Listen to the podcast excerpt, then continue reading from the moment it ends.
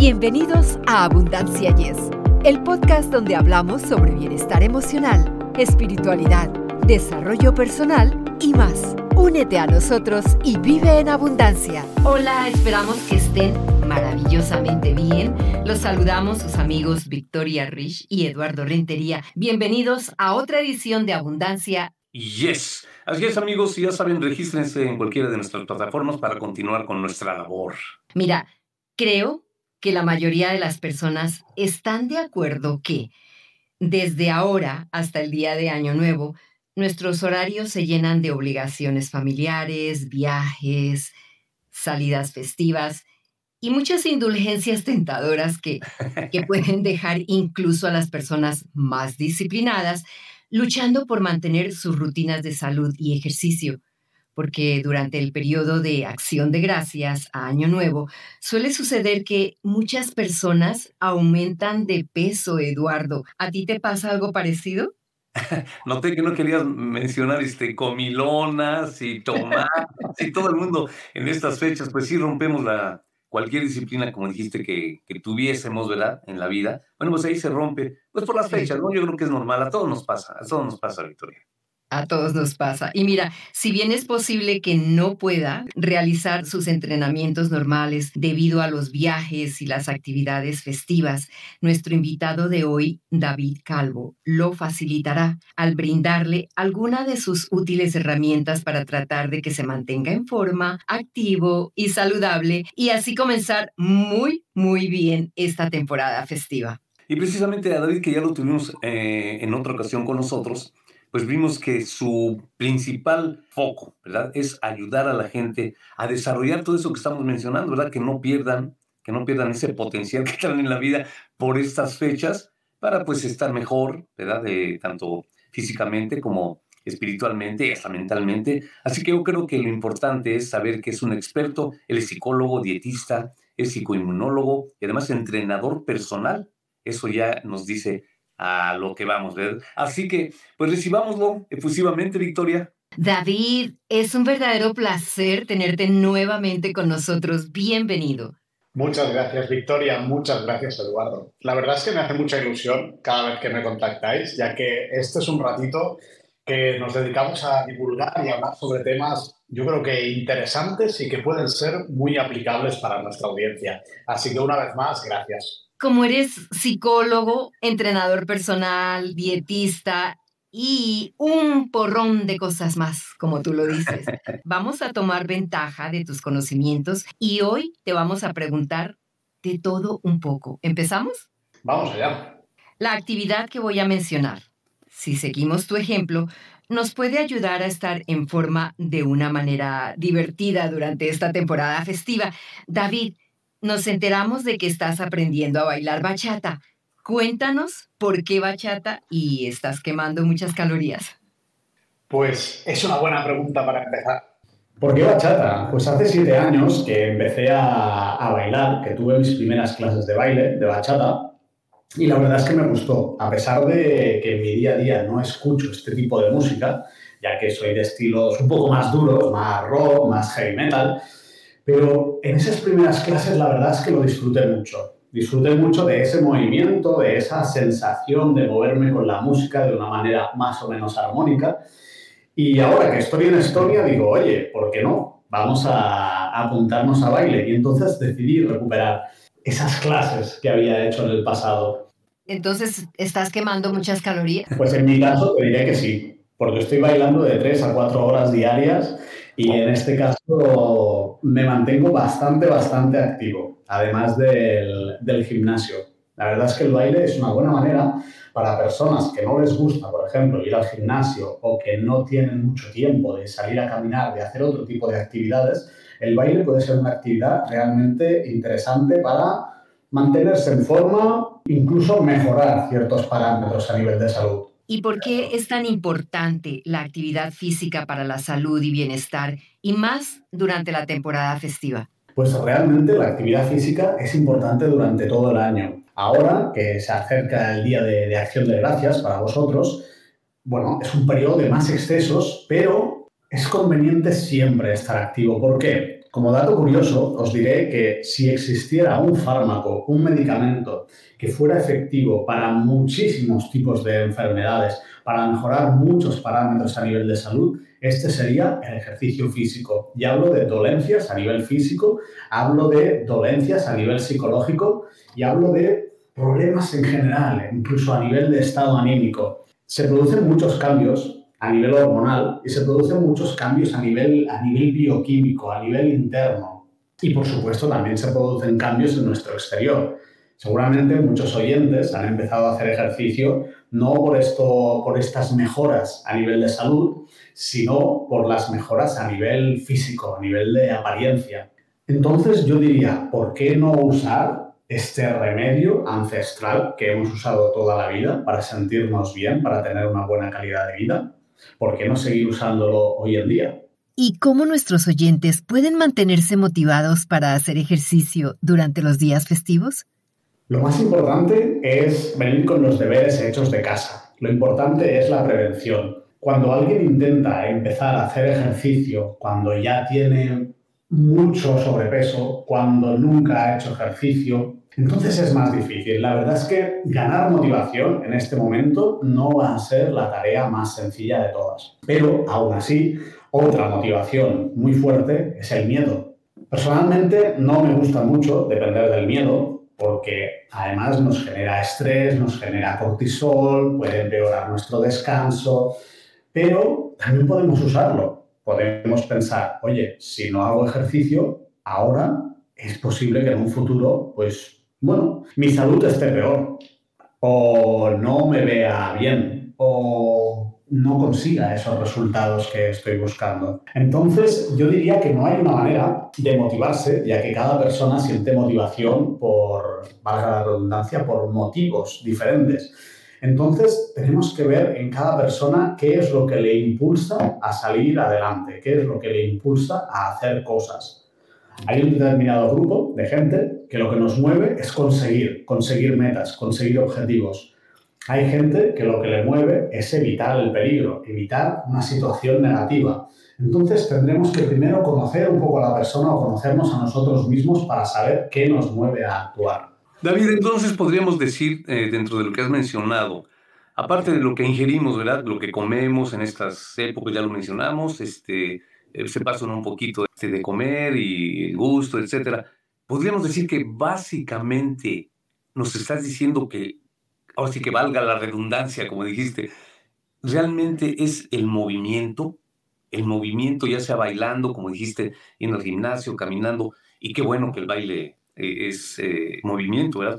Podríamos decir que el movimiento es elemental. El movimiento es básico para la vida. De hecho, hemos evolucionado como especie gracias al movimiento, si nos hubiéramos mantenido quietos, sin hacer más, sin descubrir, incluso sin cambiar de lugar, hubiéramos muerto. Para cualquier cosa, en el pasado necesitábamos movernos. Para comer necesitábamos movernos. Para encontrar eh, una posible pareja también necesitábamos movernos.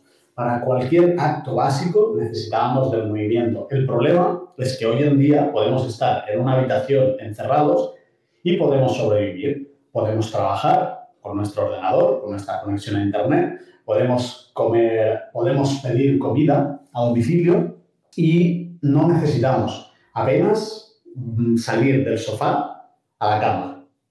Pero nuestro cuerpo, nuestro cerebro no está preparado para eso. De hecho, el ser humano, cuando lleva mucho tiempo sin moverse, sin hacer actividad física, su cerebro va a tener tendencia a deprimirse, va a tener tendencia a estar más triste, a estar más encerrado en sí mismo. Mm. Por tanto, yo le diría a todas aquellas personas que no han probado de hacer ejercicio o que hace mucho tiempo que no lo realizan, que le den una oportunidad. Una oportunidad, al final, para ser más felices y para tener mejores resultados en todos los campos.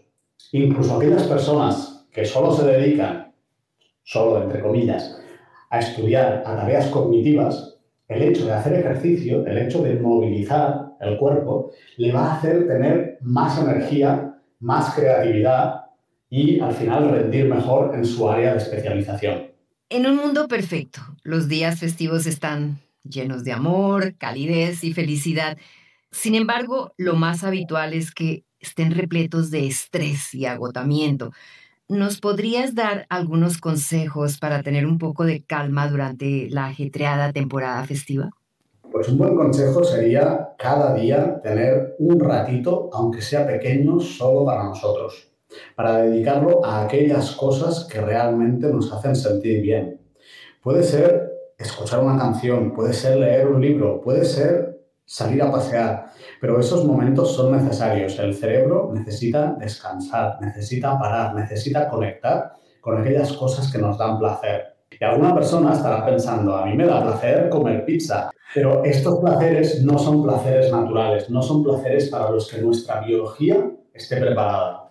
Nuestra biología está preparada para disfrutar con comida normal, para disfrutar con frutas, para disfrutar con verduras, con carne, con pescado, con frutos secos, con grasas saludables, pero no está preparada para disfrutar de unas patatas crujientes, súper saladas. Esto es un estímulo, un supraestímulo, que lo que hace es hackear al cerebro en el sentido negativo para darle un chute de dopamina, para darle un chute de alucinación, de alguna manera, que está fuera de nuestra naturaleza. Y esto, a medio plazo y a largo plazo, nos va a hacer sentir mal. Yo como primer consejo, como primera sugerencia, lo que diría es de reservar un pequeño espacio solo para nosotros. Definitivamente, muy buen consejo. Cuando pensamos en los días festivos, pensamos en pasar tiempo en familia y la comida deliciosa que será preparada para celebrar estos momentos especiales.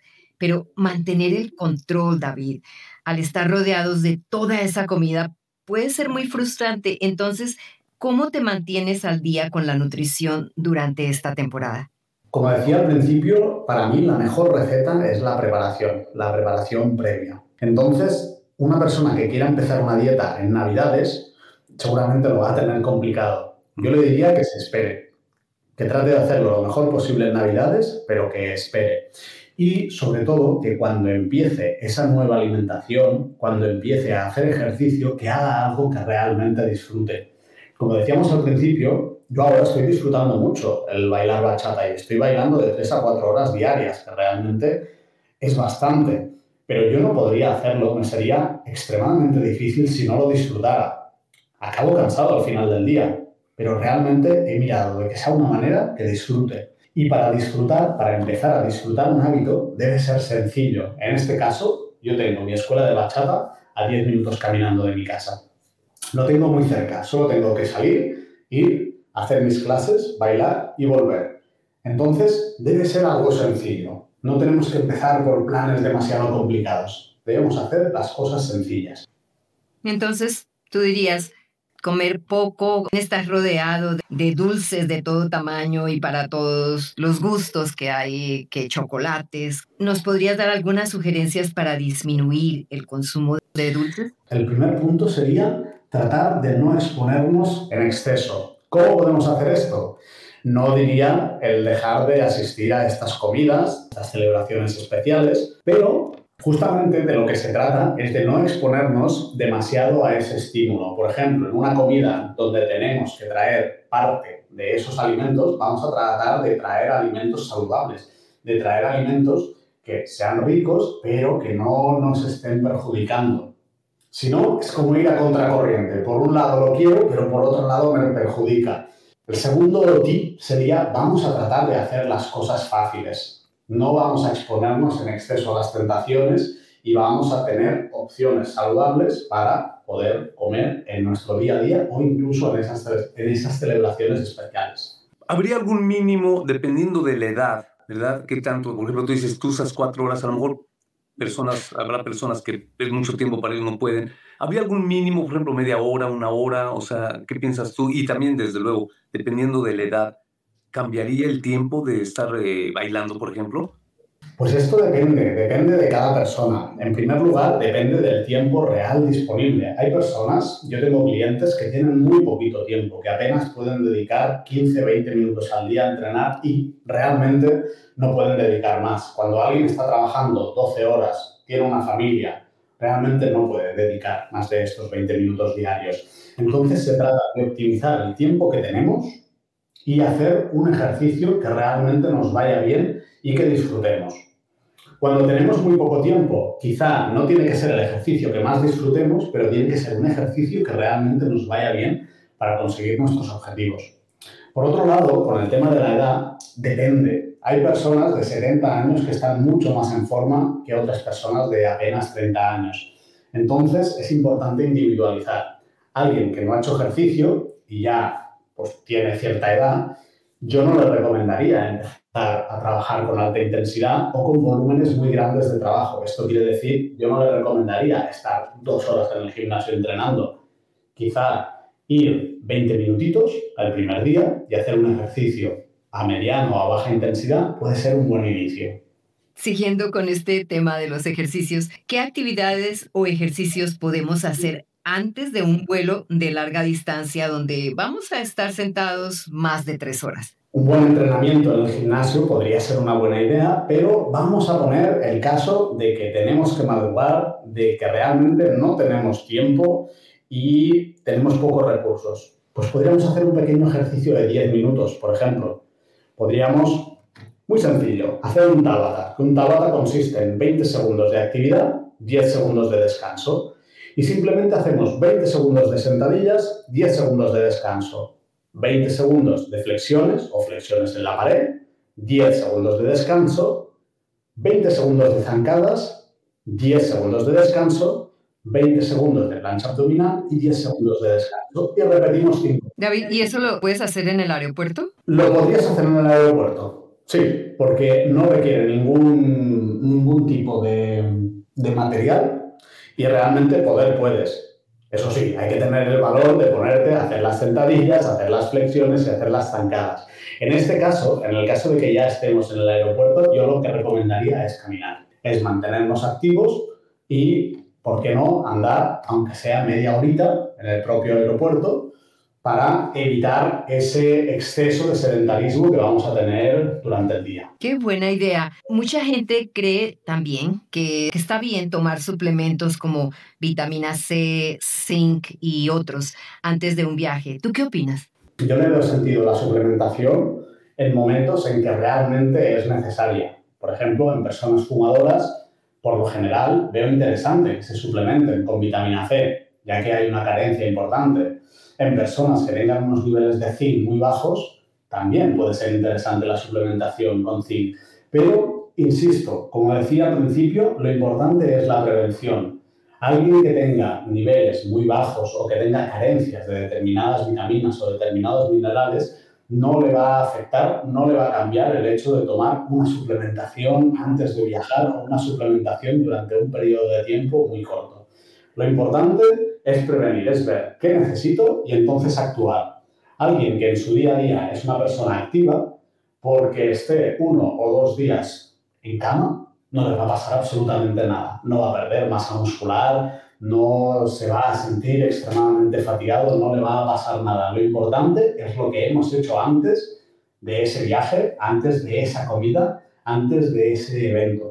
O sea, cuando te mencioné lo de los suplementos, casi siempre se cree que, bueno, voy a tomar eh, vitamina C, voy a tomar zinc para evitar que te contagies de una gripe o cualquier otra cosa. Totalmente. Eh, la vitamina C, el zinc, la vitamina D, se ha demostrado que es útil para fortalecer nuestro sistema inmune, pero lo importante no es tanto fortalecerlo de manera puntual, sino tenerlo fuerte de base. Es decir, una persona que hace ejercicio en una dosis saludable, que come bien, que descansa, que duerme sus horas. Esto es incluso más importante que tomar suplementación.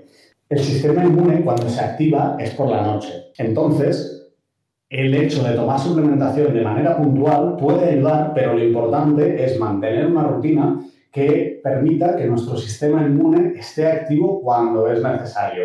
Entonces no va a depender tanto de si tomo vitamina C, de si tomo un propóleo, de si tomo zinc, de si tomo cualquier tipo de ayuda de manera puntual. Lo importante es hacer las cosas bien desde el principio. Es decir, un buen descanso, esto es lo más importante de todo, una buena alimentación, alimentación saludable, que hablamos en el anterior podcast también, y el hacer ejercicio, el caminar, el hacer ejercicio de fuerza, el bailar, el hacer yoga, hacer pilates, algún tipo de ejercicio.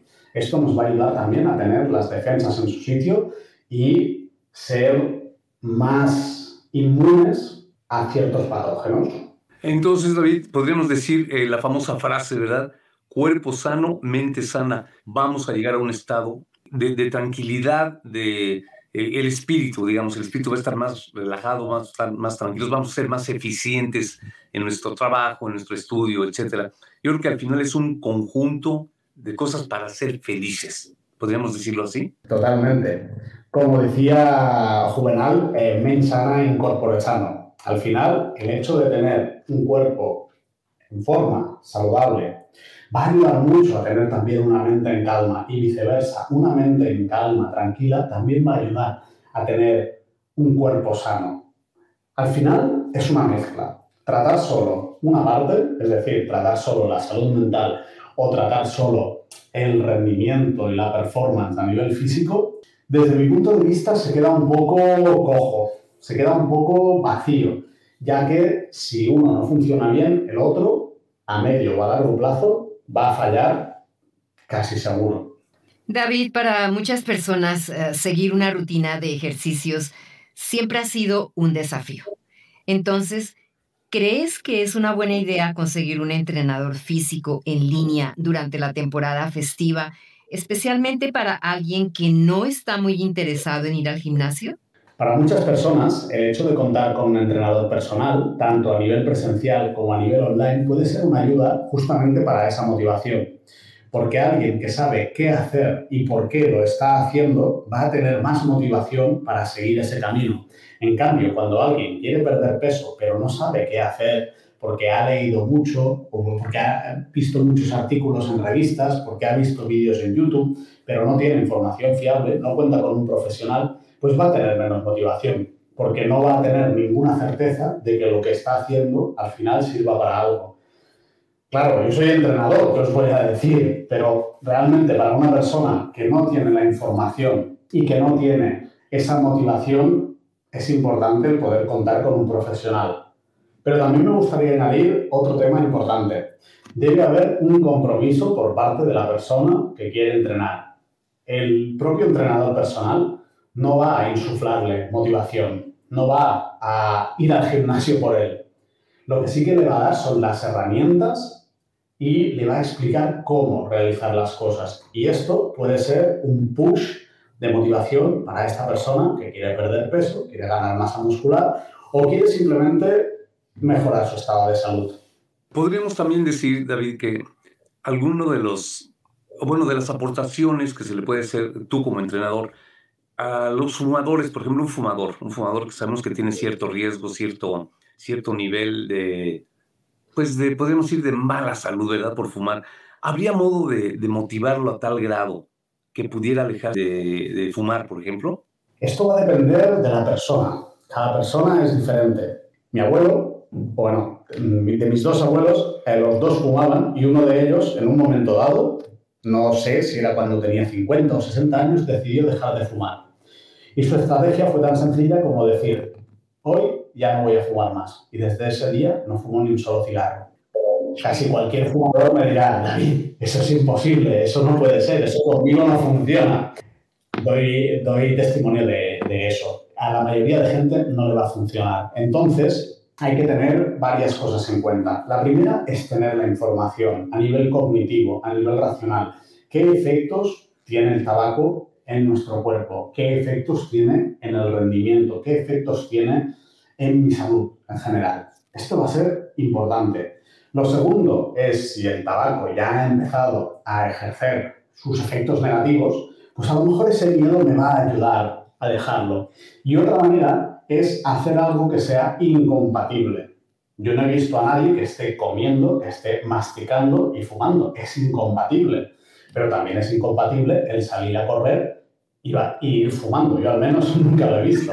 Entonces, claro, si hay una persona que es muy saludable, que hace mucho ejercicio, que hace maratones, seguramente no va a fumar. O seguramente si fuma lo va a dejar, porque va a ver que realmente el tabaco es algo muy negativo para él.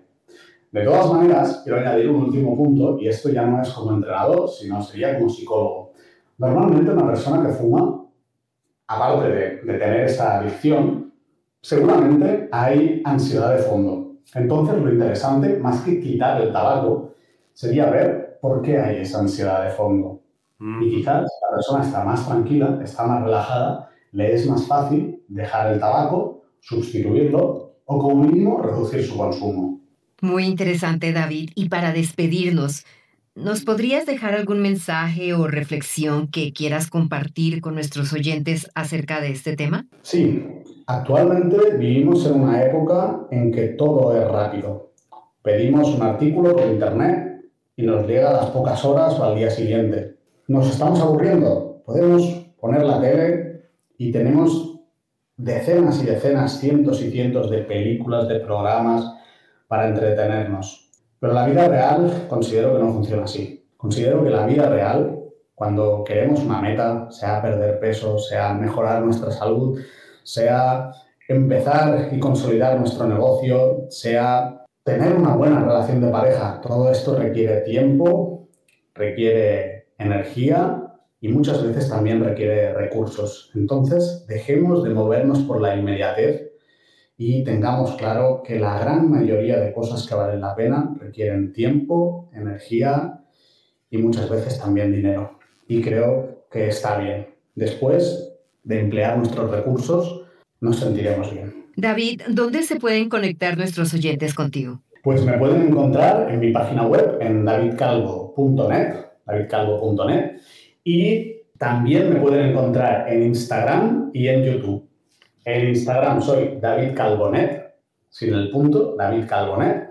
Y en YouTube, David Calvo Psicólogo. En las próximas semanas voy a empezar a subir vídeos sobre las relaciones de pareja, sobre el amor hoy en día. Entonces, quizá a quien le interese perder peso no tiene que mirarse mi canal de YouTube, pero quien le interese el tema del amor, quizá le interese. David, te queremos expresar nuestros más sinceros sentimientos de gratitud por tu gran aportación y muchas felicidades en esta temporada festiva, que tus proyectos se concreten exitosamente y que el 2023 llegue cargado de buena salud y bienestar.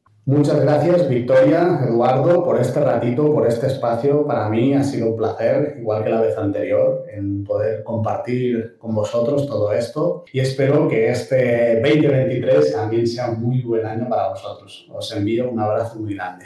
Igualmente, David. Y por cierto, eh, ya que estás bailando bachata, deberías probar bailar salsa ya verás qué experiencia te vas a llevar.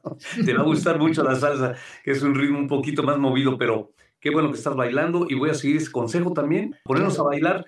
Yo creo que aunque estemos solitos podemos bailar y yo creo que eso es lo importante, movernos, como dijiste, David, movernos. Muchas gracias por ese consejo. Muchas gracias, Eduardo. Desde luego que salsa también voy a bailar y realmente voy a disfrutarlo, así que gracias. Gracias a ti, David. Amigos, y de esta manera concluimos otro episodio más. Gracias por la atención que nos han dispensado y confiamos que puedan compartir este podcast con sus amigos y familiares y que continúen escuchando Abundancia. Y yes, hasta la próxima amigos. Para ustedes que están escuchando Abundancia Yes, realmente nos apoyan si pueden suscribirse en Apple Podcasts o Spotify y déjenos sus comentarios. Así nos ayudan a llegar a más personas y por ende a unirnos más y a vivir una vida mejor y con abundancia. Comparta este podcast.